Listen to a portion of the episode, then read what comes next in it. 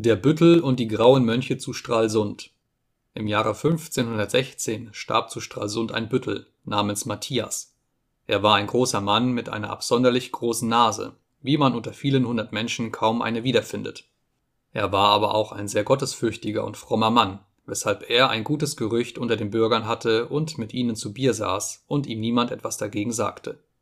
Als er zum Sterben kam, sandte er zu den Mönchen im Grauen Kloster um ihn die Beichte zu hören und die letzte Ölung zu geben. Es kam auch der Guardian des Klosters selbst zu ihm, benamet Johann Wrede, aus Lübeck gebürtig, und reichte ihm die Sakramente, worauf er am anderen Tage starb. Weil er nun zur Zeit seines Lebens ein so gottesfürchtiger Mann gewesen und jedermann ihm zugetan war, so sollte er ein ehrliches Grab bekommen, ob es gleich der Büttel war.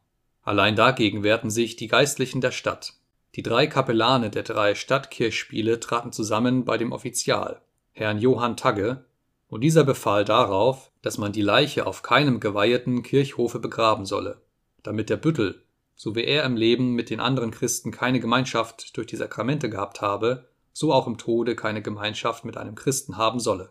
So wollten sie ihn nur auf ungeweihtem, offenem Felde begraben. Das tat vielen leid, die ihn gern in geweihter Erde gesehen hätten Sie wussten aber nicht, wie sie zu ihrem Wunsche gelangen sollten. Da kamen auf einmal des Nachmittags um zwei Uhr zur Vesper die grauen Mönche in die Büttelei. Sie kamen mit allen ihren Brüdern und zogen ihm eine graue Kappe an, so wie sie sie selbst trugen, und holten ihn also nach ihrem Kloster. Sie sangen ihm vor und trugen ein Kreuz vor ihm her, wie bei jeder anderen christlichen Leiche. Vier Laienbrüder trugen ihn, und viel Volks folgte. Also trugen sie ihn in ihren Kreuzgang, allda begruben sie ihn, wie einen von ihren Brüdern.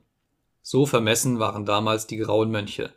Nach dem Verbote des Offizials fragten sie nicht, und sie erwiderten darauf, wer ihr Kleid anziehe, der werde selig und nicht verdammt, das habe Franziskus von Gott gewonnen. Vom Duvel wer ze menen, setzt der evangelische Chronikant hinzu, dem diese Sage entnommen ist